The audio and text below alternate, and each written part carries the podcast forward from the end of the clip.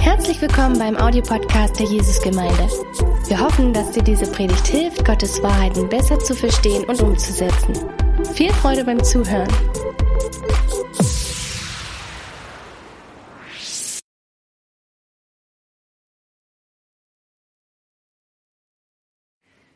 Das erste Mal, dass ich in der Bibel gelesen habe, war, als ich 17 oder 18 Jahre alt war. Wir sind damals als Abiturklasse an die Ostsee gefahren, so in die Landwirtschaft und haben da ein bisschen ausgeholfen. Und mein Zeltnachbar hat aus lauter Protest gegenüber den extrem atheistisch eingestellten Lehrern, die mit uns waren, einfach mal eine Bibel gekauft. Und ich habe gedacht, hey, das ist eine coole Idee, das mache ich auch. Ähm, bin nach Stralsund gefahren, habe mir in der Kirche eine Bibel gekauft und habe, weil ich gedacht habe, dass man das so macht, einfach mal vorn angefangen zu lesen. War doch schon ein bisschen neugierig, was da drin stand. Und ich war total überrascht, dass ich es über die ersten fünf Seiten der Einführung geschafft habe. Äh, da stand dann ganz lustige, unverständliche Sachen drin über Septuaginta, masoraischer Text. Und ich habe gedacht, na ja, so wie ich mal habe ich mir das vorgestellt. Bibel ist einfach ein bisschen schwer zu verdauen. Aber dann wurde es richtig spannend. Äh, dann kam eine Beschreibung, wie Gott die Welt gemacht hat. Und ähm, es hat mich irgendwie angesprochen aufgrund dessen, dass ich im Biologieunterricht zwar meinen Atheismus schon so ein bisschen über Bord geworfen hatte, aber nichts an dessen Stelle gerückt ist. Und äh, die Tatsache, dass Gott verantwortlich ist für das Universum, war mehr als nur ein Gedanke, sondern es war etwas, was das Herz bewegt hat. Und umso mehr hat mein Herz sich bewegt, als ich die Beschreibung des Paradieses gelesen habe. Es war irgendwie so dieser Sehnsuchtsort, der im Herzen eines jeden Menschen ist, den scheint es tatsächlich zu geben oder zumindest er scheint mal in der Vergangenheit existent gewesen zu sein. Genauso tragisch war die, der Verlust des Paradieses. Und ich glaube, an der Stelle habe ich dann aufgehört zu lesen, weil dann kamen so viele Geschlechtsregister, dass man dann doch als nichtgläubiger Mensch irgendwo so die, seine Ausdauer verloren hat. Heute ist aber die gute Nachricht äh, in dem Text, den wir uns angucken, dass das wunderbare Paradies, wonach sich das Menschenherz eigentlich sehnt, dass Gott es im Begriff ist, es wiederherzustellen und es für uns bereithält. Wir sind heute, oder wir begeben uns heute in einen recht schwierigen Text in das zweite Buch Mose vom Kapitel 25 bis zum Kapitel 40. Der Text ist schwierig auf der einen Seite, weil es ganz viele Kapitel, ganz viel Material ist und auf der anderen Seite, weil die detailgetreuen Anweisungen, die wir hier finden, darüber, wie das Zelt der Begegnung oder die Stiftshütte gebaut wird, wir als sehr trocken empfinden und wir die Art von literarischen Genre total ungewohnt für uns ist. Wir können einfach überhaupt nichts damit anfangen. Aber wir schauen mal, äh, ob wir vielleicht doch die eine oder andere coole Sache entdecken können. Lass uns zusammen den Text lesen und zumindest einen kleinen Ausschnitt aus 2. Mose, Kapitel 25. Da steht folgendes, nehmt Gold, Silber und Bronze, violetter und roter Purpur, Karmesienstoff, Byssus und Ziegenhaar, rot gefärbte Widderfelle, Heute von Delfinen und Akazienholz, Öl für den Leuchter, Balsamöle für das Salböl und für das wohlriechende Räucherwerk. Onyxsteine und andere Edelsteine und macht mir ein Heiligtum, damit ich in ihrer Mitte wohne. So sollt ihr nun eine Lade aus Akazienholz machen, zweieinhalb Ellen sei ihre Länge, anderthalb Ellen ihre Breite und anderthalb Ellen ihre Höhe.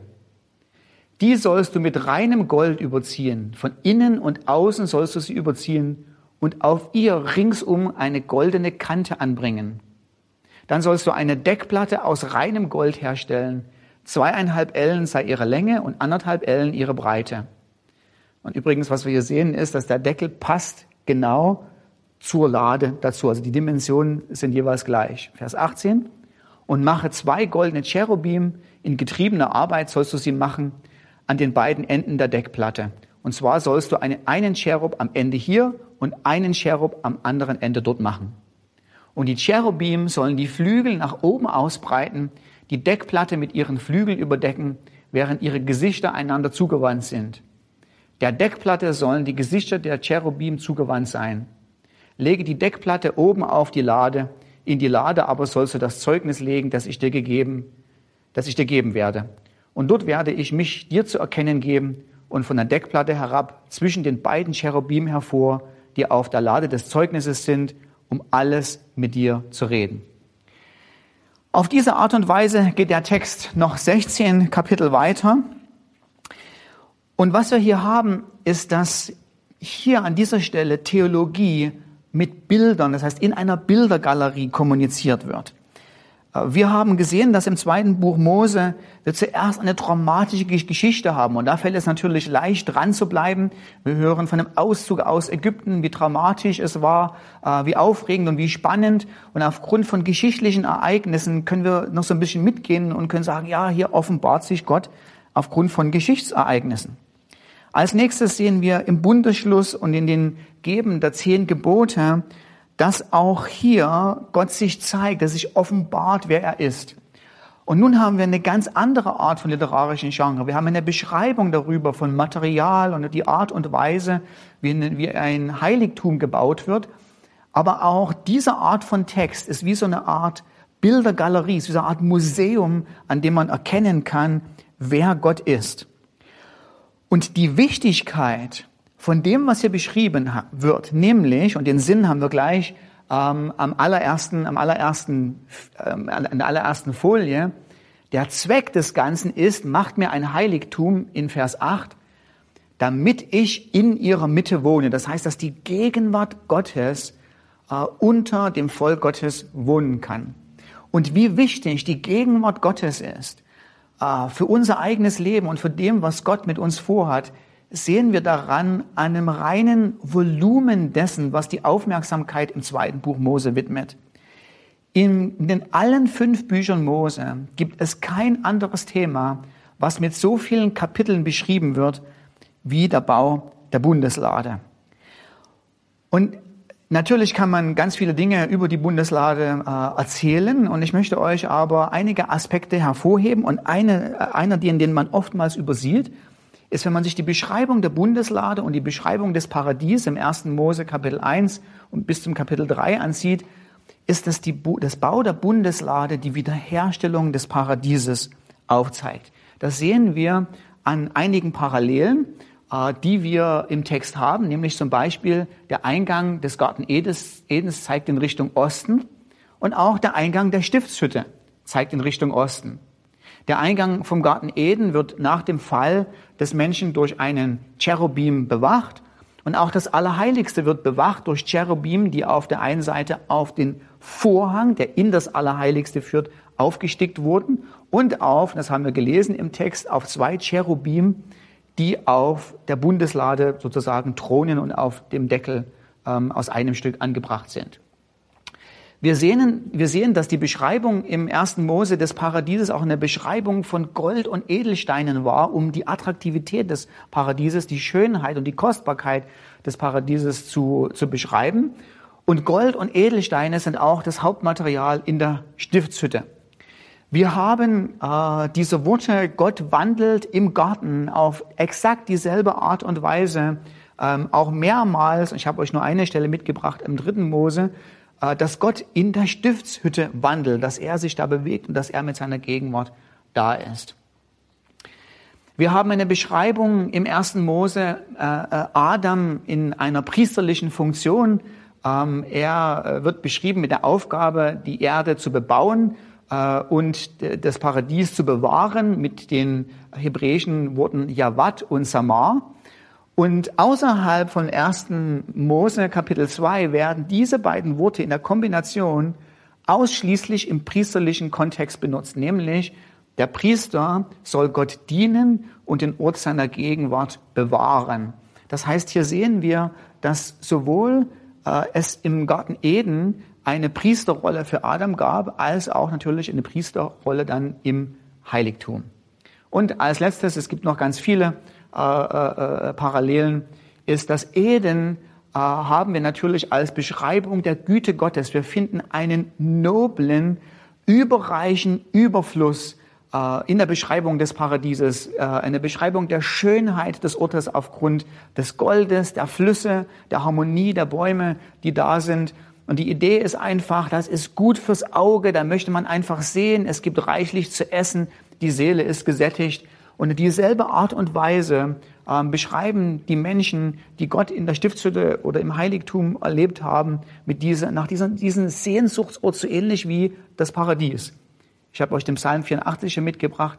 Da schreibt der Psalmist, wie schön sind doch deine Wohnungen, allmächtiger Herr. Ich sehne mich von ganzem Herzen, ja, ich verzehre mich vor Verlangen nach den Vorhöfen am Heiligtum des Herrn. Mit Leib und Seele juble ich dem lebendigen Gott zu.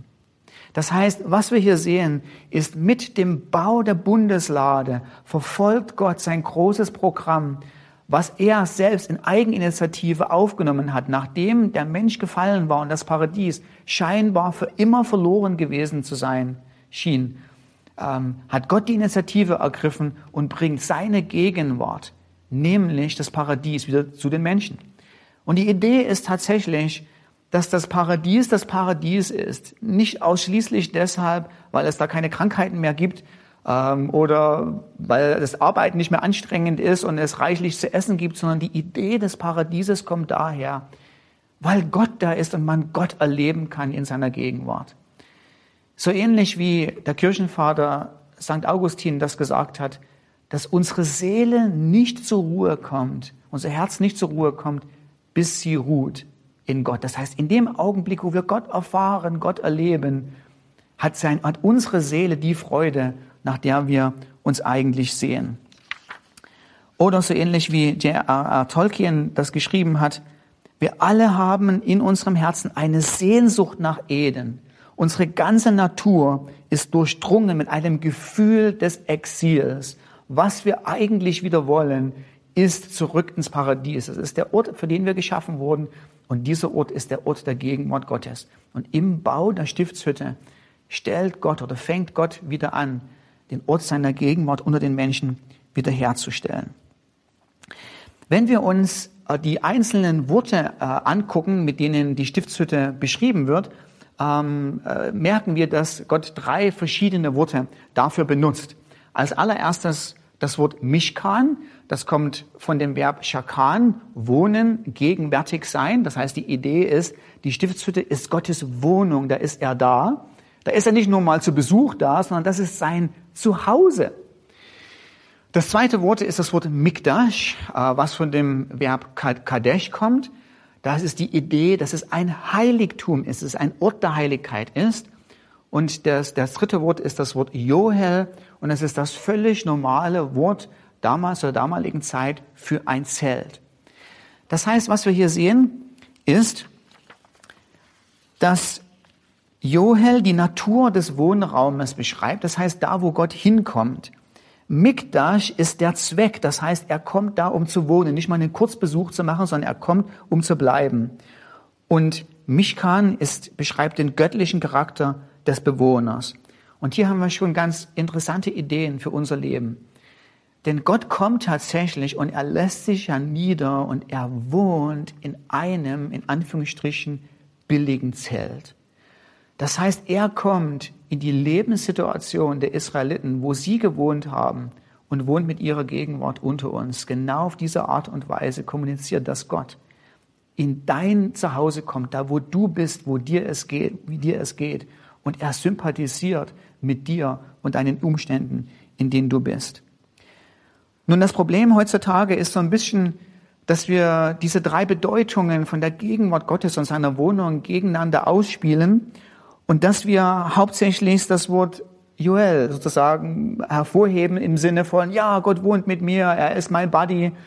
Und was wir völlig vernachlässigen, ist die Idee des Wortes Mishkan. Das heißt, dass Gott heilig ist und dass wenn wir Gott nahen, wir mit Ehrfurcht und mit Zittern vor ihm kommen. Denn das ist auch genau das, was der Bau der Stiftshütte in seinen vielen Details symbolisiert.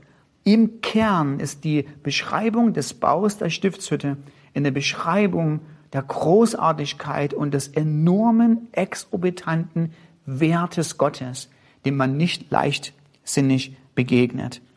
Denn Fakt ist, du darfst zwar Zugang zur Gegenwart Gottes haben, du darfst in die Stiftshütte eintreten, aber du darfst nur durch Türen eintreten und nur nachdem Opfer gebracht wurden. Das heißt, einfach mal so über den Zaun klettern funktioniert nicht. Ähm, und die Tatsache, dass ein Zaun da ist, bedeutet Respekt. Eigentlich darfst du da nicht rein. Und nur aufgrund, und das werden wir gleich noch sehen, aufgrund von großartiger Gnade Gottes wird es uns ermöglicht, überhaupt Zutritt zu Gott zu haben.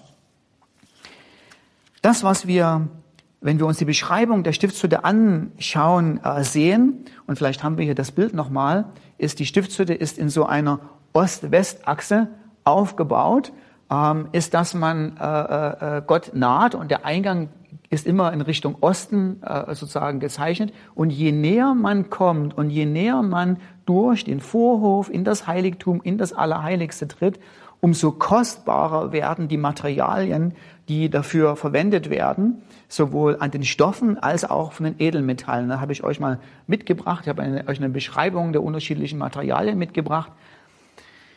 Äh, Im Allerheiligsten benutzt man, und ich habe euch so diese hebräischen äh, Worte mitgebracht, äh, äh, von der Art der Stickerei, von der Art der Verarbeitung, benut, benutzt man Hoshep-Stickerei. Das heißt, das ist eine Mischung von Garn, äh, inklusive Abbildung von Gestalten. Das heißt, das ist sozusagen wie so eine Art kostbarer Perserteppich. Da sind Muster drauf. Das kostet richtig viel ja, äh, Fähigkeiten, so einen Teppich herzustellen. Deshalb ist der auch, wenn du einen richtig ordentlichen Perserteppich kaufst, der richtig teuer. Und noch so schwieriger, und das ist die hohe Kunst, einen Teppich herzustellen, ist aus Fäden Gewebe herzustellen, die dann Gestalten darstellen, insbesondere hier die Cherubim. Im Vorhof haben wir die sogenannte Rockwem-Art ähm, und Weise zu, zu, zu sticken. Und auch hier haben wir eine Mischung von Garn, aber ohne Abbildung. Und wenn wir dann in den Vorhof kommen und um die Begrenzung des Vorhofes haben wir einen relativ einfachen Stoff. Es ist nur eine Art von, von Garn. Das heißt, je näher äh, der Mensch sich nähert äh, in, den, in das Allerheiligste, umso kostbarer werden die Edelmetalle, umso mehr Gold an enormem Gewicht auch der Verarbeitung, umso mehr Edelsteine finden wir vor. Und äh, umso kostbarer sind die Materialien. Und auch die Beschreibung der Kleidung der Priester und der Hohepriester ähm, funktioniert nach diesem Prinzip. Die kostbarste Kleidung mit ganz auserwählten Edelsteinen und mit auserwählten Materialien trägt der Hohepriester der das Privileg hat, einmal im Jahr in das Allerheiligste zu gehen. Die anderen Priester tragen auch wertvolle Materialien, aber längst nicht so wie der Hohepriester. Das heißt, die Idee, die grundsätzlich hier vermittelt wird, ist, je näher man an Gott kommt und je näher man an die Bundeslade kommt, und es ist auch nicht ohne Zufall, dass die Beschreibung der Bundeslade als allererstes erfolgt. Das heißt, im ersten, äh, zweiten Mose Kapitel 25 geht es nicht mit dem Vorhof los, sondern es geht mit der Bundeslade, dem Wohnort Gottes los. Und alles andere richtet sich nach der Bundeslade aus. Und je näher man zur Bundeslade kommt, umso wertvoller, umso kostbarer, umso exquisiter werden die Materialien, die verwendet werden, was?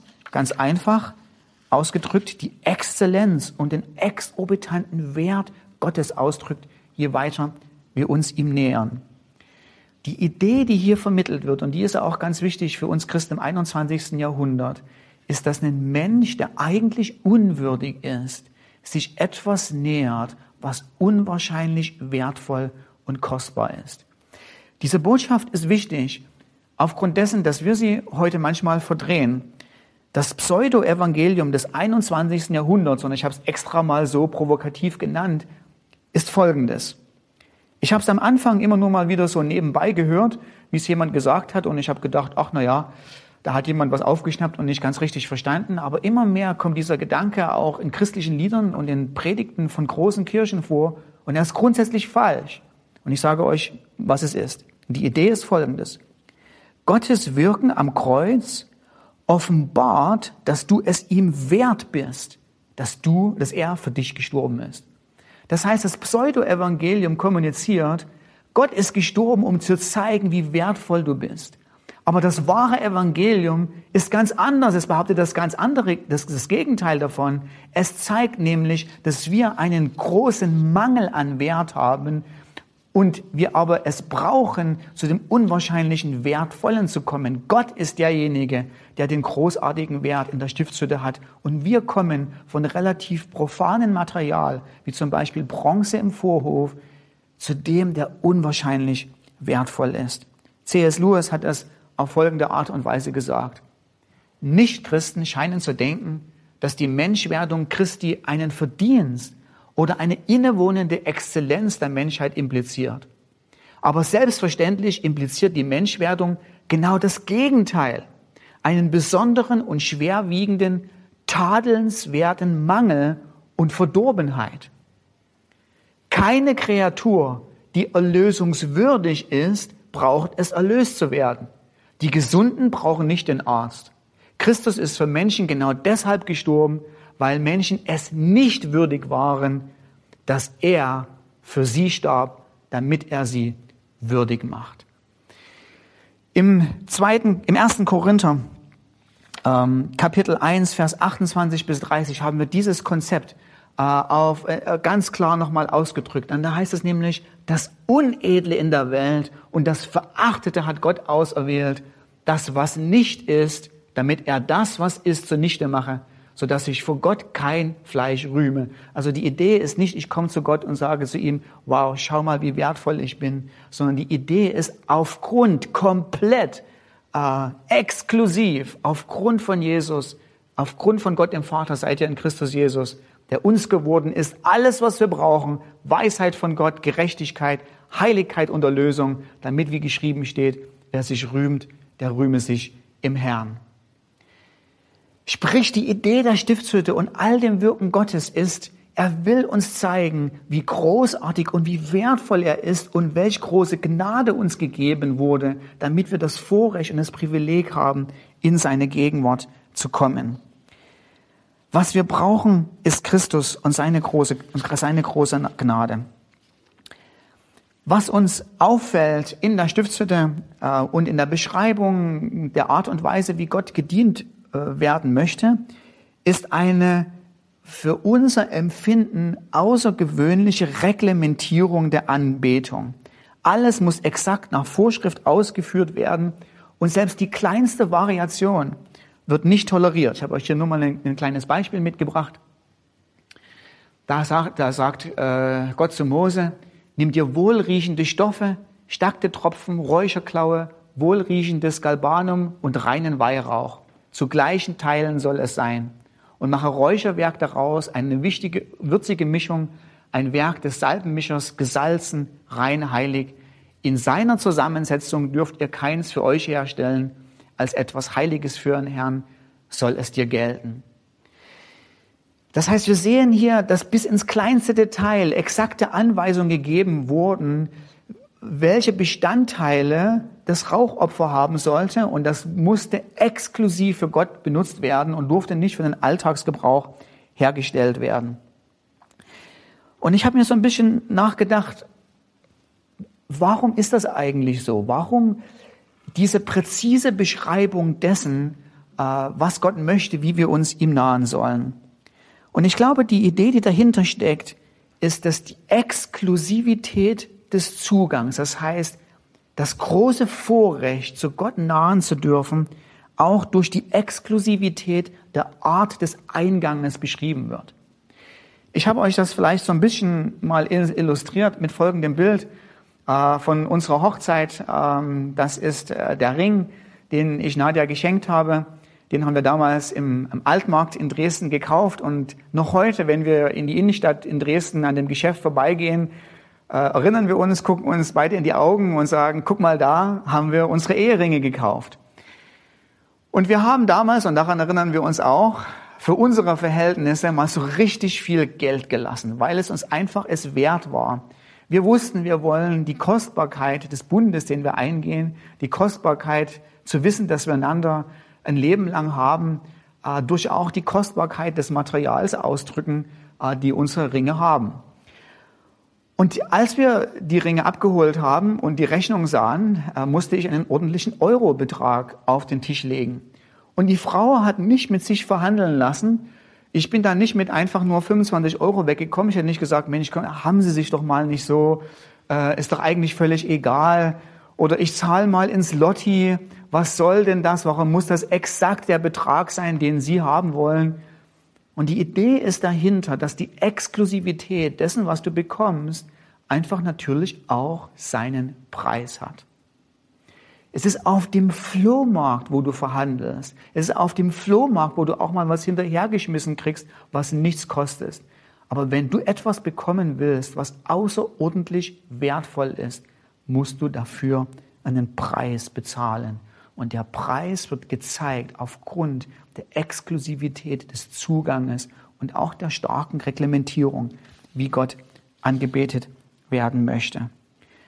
Was wir, und jetzt sind wir schon fast am Schluss, noch sehen ähm, in der Bundeslade, dass überall, wo wir hinsehen, an jene Ecke und jeden Enden, ruft die Bundeslade und beschreibt, dass wir Erlösung durch Gott bekommen. Das fängt damit an, dass wir gleich am Eingang einen riesengroßen Altar haben, auf den das Opfer gebracht wird, was notwendig ist, damit der Mensch Zugang zur Gegenwart Gottes hat. Es sieht man daran, dass zwar die Säulen, mit dem auch das Allerheiligste gebaut wurde und das Heiligtum aus Gold gemacht wird, aber die, äh, äh, die, die Basis dessen, worauf die Säule gestellt wird, aus Silber oder aus Bronze gemacht wird. Und Silber und Bronze äh, sind in der Symbolik der Stiftshütte das Sühne, das Sühneopfer. Das heißt, dass ein Stellvertreter für uns gestorben ist, damit wir Zugang zum allmächtigen Gott haben. Auch die Idee der Bundeslade und des Deckels, der Deckel ähm, oder die Beschreibung des Deckels heißt Kaporett und es ist der sogenannte Sühnedeckel. Das heißt, er überdeckt die Bundeslade. Da kommt die Idee her, dass unsere Sünden überdeckt sind. Und die Idee, dass die, der, der Deckel mit den Cherubim zwar aus reinem Gold besteht, aber wenn du im Laufe der Zeit dir die, die, du die Möglichkeit gehabt hättest oder du den Hohepriester gefragt hättest, wie sieht denn das aus, hätte er gesagt, das sieht nicht mehr nur nach Gold aus, sondern da, er ist rot. Er ist rot vom Blut, von dem jährlichen Opfer, was darauf gebracht worden ist. Das heißt, was die Bundeslade immer wieder kommuniziert, ist der großartige Wert, das Kostbarste, was es überhaupt gibt, was ein Mensch erreichen kann. Die Gegenwart Gottes, sie ist möglich gemacht durch das Opfer und natürlich im neuen Bund durch das Opfer von Jesus Christus, wie, wie wir es in Hebräer Kapitel 9 lesen. Christus ist gekommen als hohe Priester der zukünftigen Güter und ist durch das größere und vollkommenere Zelt, das nicht mit Händen gemacht ist, das heißt nicht von dieser Schöpfung ist, mit seinem eigenen Blut ein für allemal in das Heiligtum hineingegangen und hat eine ewige Erlösung gefunden. Wie viel mal mehr wird das Blut des Christus unser Gewissen reinigen von toten Werken, damit wir überhaupt Zugang zu Gott haben und dem lebendigen Gott dienen können. Wenn du noch kein Christ bist, wenn du Jesus Christus noch nicht nachfolgst, aber Sehnsucht in deinem Herzen nach dem Paradies hast, und diese Sehnsucht ist in jedem Menschen. Kein Mensch möchte sterben und verloren gehen, sondern jeder Mensch hat in sich diese Sehnsucht, eigentlich ewig glücklich zu leben dann ist diese eigenartige Beschreibung aus 2. Mose 25 bis 40, auch wenn sie für dich vollkommen fremd ist, eine außerordentlich gute Nachricht. Gott hat einen Zugang geschaffen zum Paradies. Gott hat einen Zugang geschaffen zur Gegenwart Gottes.